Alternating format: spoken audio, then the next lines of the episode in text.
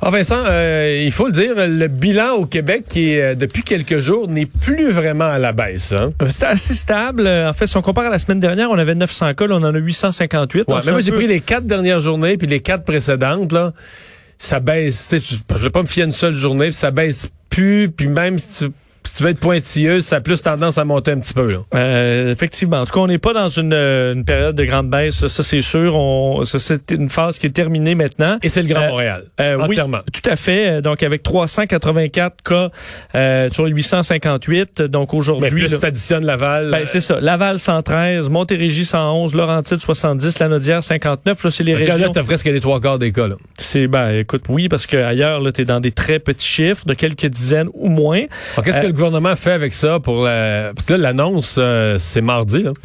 C'est mardi Ouais, qu'on va euh, annoncer. Est-ce, est-ce qu'on passe Québec, Chaudière-Appalaches en, en, en zone orange? Est-ce qu'on passe le centre du Québec, la Mauricie en zone orange? Moi, je pense qu'on passera personne en zone orange pour l'instant parce que regarde les, chiffres qu'on a dans le monde en ce moment là euh, montrent que euh, c'est reparti à la hausse là sur une Après six semaines de baisse, là. Après, en fait, la, la- la- la- la dernière pointe, c'était le 8 janvier, là, au niveau mondial. là. Depuis le 8 janvier, c'est une baisse continue, assez stable, partout dans le monde, euh, généralisée, à part quelques petites hausses par-ci par-là.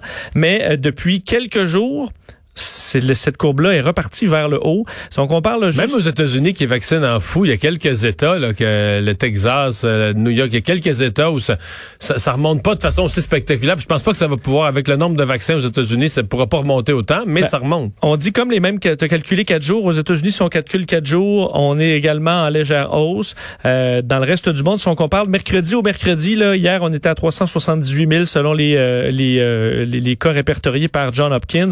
Euh, et la semaine dernière, 361 000. Donc, c'est le premier pic qu'on est euh, un peu en haut semaine par rapport à une semaine. Euh, évidemment, et ça, on voit ça, là, Amérique du Nord, Amérique du Sud, Asie, Afrique, euh, dans le Moyen-Orient également. On associe ça beaucoup à la présence de variants par endroit. Euh, D'ailleurs, en France aujourd'hui, puisqu'on disait hier là, à Montréal, c'est 8 à 10% des cas euh, où- qu'on associe aux variants britanniques. C'est déjà énorme parce que c'est apparu euh, très, très récemment. En France, là, on est rendu à 50 Ça veut dire à peu près la moitié des cas, c'est en France. Donc, Ça, on est- à 50, ils disent qu'un mois après, c'est la quasi, la quasi-totalité des. On peut penser que oui. Euh, évidemment, on parlait dans les derniers jours du Nord, euh, mais c'est également le cas dans le Sud. La région parisienne aussi est fortement touchée. Aujourd'hui, Jean Castex, le premier ministre, disait euh, que depuis fin janvier, là, euh, le, le variant commence à se promener tranquillement et il dit une nouvelle flambée épidémique est possible encore en France malgré la vaccination. Donc, c'est pour ça que moi, au Québec, si on ramène ça au Québec, là, parce qu'on regarde toujours, ils regardent ce qui se passe dans le monde, c'est-tu là, là, où Hmm. t'attends encore quelques semaines à voir est-ce que vraiment Parce ça que se voyais un pays concrétise? comme la Finlande, qui avait été euh, un des plus épargnés, qui avait eu la première la deuxième vague, mais dans les deux cas, moins forte que les pays voisins. Euh, et là, euh, la Finlande, c'est les, les, les- les 4-5 derniers jours, c'est les pires jours depuis depuis mars dernier, là, depuis le début de la pandémie. Et euh, la première ministre a annoncé, je pense avant hier ou hier, le confinement à partir du, de, la, de la deuxième semaine de mars. Là, euh, Ah oui, ça va très vite dans certains coins. C'est pour ça que tu sais, le gouvernement, je sais pas si tu veux mettre déjà orange en disant ben, peut-être que dans deux semaines, trois semaines, on est déjà à remettre ça au rouge. Euh, c'est vraiment. Mais il y, a une fois, impatience, y a une impatience en même temps de ces régions-là Ben euh, oui. qui ont été déçues la première fois, qui ont été déçues la, la semaine passée. Est-ce que tu vas les redécevoir une troisième fois? Ils regardent les chiffres, ils disent on a 15-20 cas par jour pour toute la région. On peut rentrer ça dans les décisions impossibles du gouvernement. Là. Encore une fois, là, c'est, c'est, Hmm. je voudrais pas être euh, à la place de François Legault de devoir trancher là-dedans, parce qu'effectivement, les chiffres sont bons, mais la tendance mondiale est euh, vraiment inquiétante. Eh, ouais. Mais... je- Mais la vaccination arrive et ça va. oui, ça va mais je pense quand même qu'il y a un point où tu pas le choix. je veux dire, euh, les gens vont vont vont, vont hurler. Là, ils, ont, ils ont tous les critères tu sais, d'une région orange, euh, incluant maintenant la stabilité. là. Quand ça fait deux semaines que tu es dans les mêmes ordres de grandeur, tu as la stabilité. Mais tu peux très bien dire, on vous met orange, mais euh, c'est- On peut le revenir en arrière. actuel, euh, une, t'as une flambée de refermer le tout. Là. Ouais. Mais en fait, c'est juste les rest- en fait, c'est pas juste, mais c'est principalement les restaurants pour lesquels c'est une euh, c'est une complication là, de remplir les, les, les congélateurs, les frigidaires, de repartir faire eux refermer, c'est l'enfer. Il y a d'autres types d'activités que tu pourrais sans trop de dommages de dire bon mais quand on réessaie, on repart, puis s'il faut refermer, on fermera. Pas. Mais dans la restauration. Mais la question, dans, tu sais, là, tu déplaces le couvre-feu à 9h30. Et là, ce que tu dis déjà à l'intérieur des maisons, il y a un peu plus de réunions qui se fait, des petits soupers euh, d'amis, parce qu'on est en zone orange, c'est plus. Euh, mais, mais, présentement, là, dans les, les zones, les, zones, les, régions qu'on a passées en zone orange, c'est très. Il s'est rien passé. Là. Absolument, absolument. Donc ça, c'est c'est rassurant. Euh, il y a Pfizer qui teste une dose supplémentaire contre les variants. Oui, on parlait hier de Moderna. ce serait la troisième dose, ni plus ni moins. Oui, et on comprend. Écoute, c'est quasiment, on dirait, bon, une compagnie, ben parfait, on va donner, juste rajouter une troisième dose. Euh, mais c'est quand même ce qu'on va tester. Là. Donc, ceux qui, ont, qui sont dans les phases de test déjà de Pfizer depuis le début, là, euh, donc qui ont des vaccins dans certains cas depuis des mois et des mois et des mois. Là. On va donc tester de leur donner une troisième dose du même vaccin, là. pas de changement, pour voir si ça renforce encore plus le système immunitaire qui permettrait en fait la protection contre le, la COVID et permettrait d'être plus résistant face aux, euh, variants. Alors on va faire ce test-là en même temps, on euh, discute avec les autorités pour euh, soumettre une version modifiée aussi du vaccin, avec un séquençage précis pour les variants. celui qui inquiète, c'est le Sud-Africain surtout, qui est considéré comme le plus menaçant ou du moins qui, euh, qui, semble contrer un peu certaines défenses immunitaires euh, des vaccins.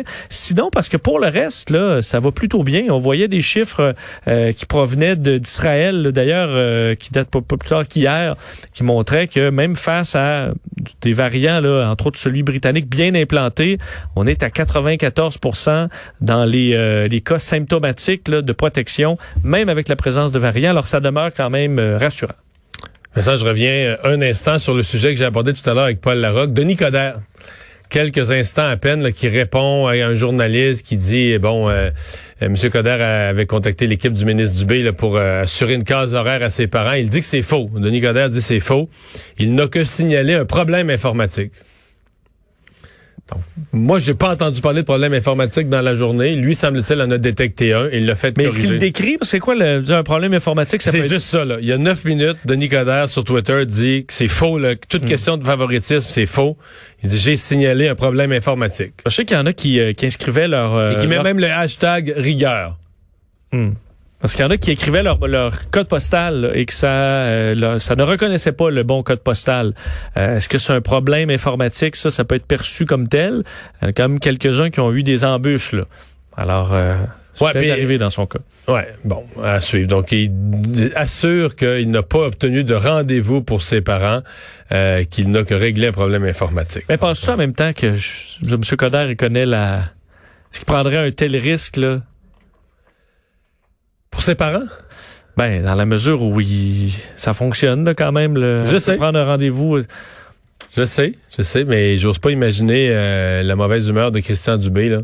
Parce que je pense pas que Christian Dubé, euh, ou à la CAQ, il aime tant que ça Denis Coderre. Là. je pense qu'il il veut juste être courtois, poli. C'est un gars connu qui a fait de la politique. Et... Mais je pense pas qu'ils veulent se retrouver eux dans une contre. Ben non, exact. Là, où il aurait fait, les aurait fait du favoritisme pour Christian C'est pour ça que je pense même pas que Denis Coderre a voté CAC. C'est un libéral. Fort probable, oui. Bon, enfin. Euh, le fédéral qui annonce une enquête sur euh, un cas d'agression. En fait, il y en a même deux, là. Cas d'agression sexuelle dans ces hôtels de quarantaine. En tout cas, je peux, leur, je peux les aider dans leur enquête. le fait qu'on puisse pas ben qu'on puisse pas barrer les portes, d'après moi, ça contribue. Ouais, c'est quand même incroyable qu'on ait... Euh, je sais pas si toi, tu te sentirais à l'aise dans une ben chambre pas barrée? Je suis pas insécure. Je dormirais dans une chambre pas barrée, mais j'ai parlé aux toutes les femmes autour de moi, là, au bureau. J'ai pas encore rencontré une femme qui m'a dit qu'il aimerait ça ou qui dormirait bien ou qui trouvait ça même acceptable. Là. Ouais, mais moi-même, je, barre ma porte, là, naturellement. Ouais, je barre ma porte. Ben, dans, un hôtel, habituellement, la porte se barre euh, et, de facto. Là. Et donc, de se dire qu'on peut faire des qu'on peut pas faire de vérification autrement qu'en ayant les portes pas barrées. Euh, je veux dire, moi, si je suis à l'hôtel, il y a un problème, là, à la réception, ils sont capables de se faire une clé. Euh, il y a pas de problème. De ouais, mais mon voisin de chambre, il n'est pas capable d'entrer. Là. Alors ça, c'est, c'est effectivement un peu... Euh, en fait, et, ça préoccupe, de sorte qu'aujourd'hui, ça s'est retrouvé euh, à la Chambre des communes. On a débattu là-dessus. Les conservateurs qui ont beaucoup... Euh, les conservateurs demandaient la suspension de l'opération quarantaine à l'hôtel. Là, ça, j'ai pas trouvé ça fort. Ben, c'est pas d'ailleurs ce que, par exemple, le Bloc souhaite. Ils n'en sont pas là du tout. Mais les conservateurs demandaient carrément qu'on suspende. mais c'est proche d'un doigt dans l'œil de la part des conservateurs. Ben, d'ailleurs, parce qu'on l'a... Christophe Freeland, la, vice-première ministre, qui a répondu à savoir si les, si les conservateurs ne veulent pas protéger les Canadiens contre la COVID, c'est leur droit. Euh, donc là, ça, ça, s'est tiraillé un peu. Mais à travers tout ça, euh, le l'attaché de presse du ministre de la Santé, Cole Davidson, a dit qu'elle allait avoir enquête. Là. Alors, on déclenchait une enquête sur ce qui, qui s'est passé dans ce dossier-là et comment s'assurer de la protection des Canadiens dans leurs hôtels de quarantaine. Peut-être une enquête assez simple à faire. Là, si la porte pas barrée. Tu les barrures et euh, c'est réglé. Euh, mais il a qualifié les allégations de préoccupantes et euh, qu'on allait à l'interne faire une enquête complète pour essayer de savoir ce qui s'est passé et s'assurer de la sécurité. Non, mais parce que l'enquête, là, c'est la, la, question à répondre, c'est comment ça se fait que cet individu a rentré dans la chambre de madame?